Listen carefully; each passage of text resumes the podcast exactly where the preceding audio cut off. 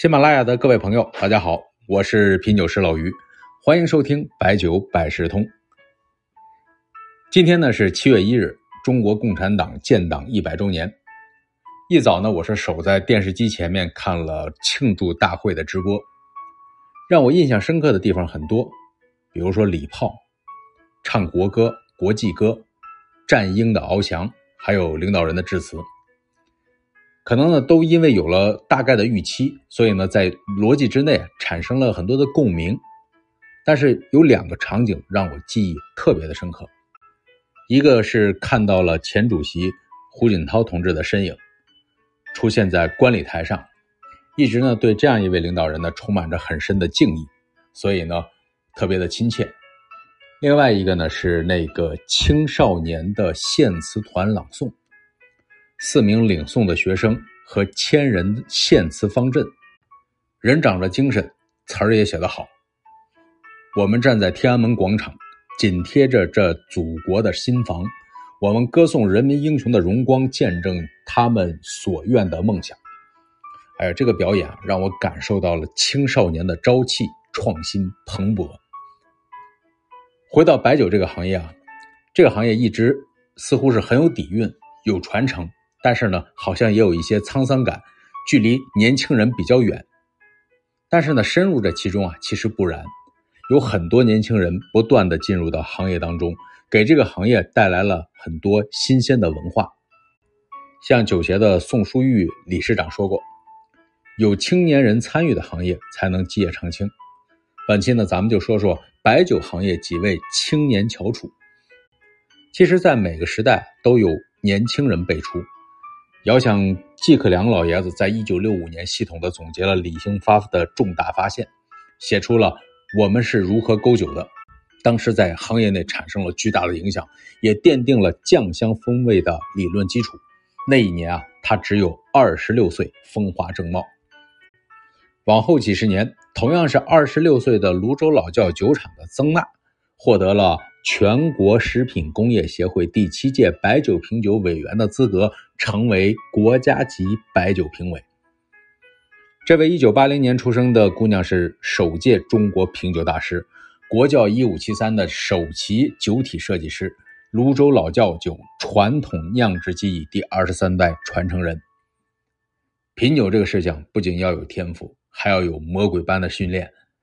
记得老于以前讲过，职业品酒师日常训练，那口腔起泡、食之无味是经常的事情。曾娜呢也提到，当时训练的时候就像训练军犬一样，比如说严格到要品评区别纯净水、矿泉水、蒸馏水、白开水、自来水的区别。同样是一九八零年出生的郎酒副总经理沈毅，那也是技术出身的干部。咱们说青花郎的顺滑，而且非常的优雅，主要功劳就是他和团队共同解决的。这些年轻的品酒师靠的是敏锐的嗅觉、味觉，还有认真的思考。那就说这沈毅他有多厉害？二十三岁的时候，他参加了央视三套一个节目，叫做《想挑战吗》。节目组呢拿来了十二杯不同的白酒，随机呢倒在不同的酒杯里边，要求二十分钟内正确的品出。为了提高难度呢，他还蒙上了眼睛。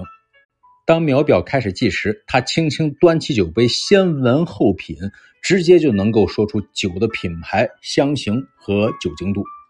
最终呢，只用了短短的十一分钟，十二杯酒全部品对，令观众是瞠目结舌啊。他也是二十六岁获得了国家评委委员。其实有位朋友跟我说过，他说看过资料。那品酒师呢，肯定是行业中最重要的岗位之一。这个岗位它本身年轻就有它的优势。比如说第四届、第五届国家品酒会的评委，几乎没有五十岁以上的。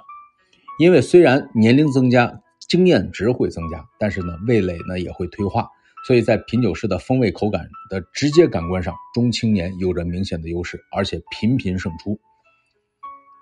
在二零一五年的全国技能大赛第三届全国白酒品酒师的职业技能赛上，古井贡的二十七岁的李玉琴啊，他是经过理论答题、分辨十二香型、十六个厂家和四十六个单体香的项目，在十六场的现场尝评中，综合成绩全国第一。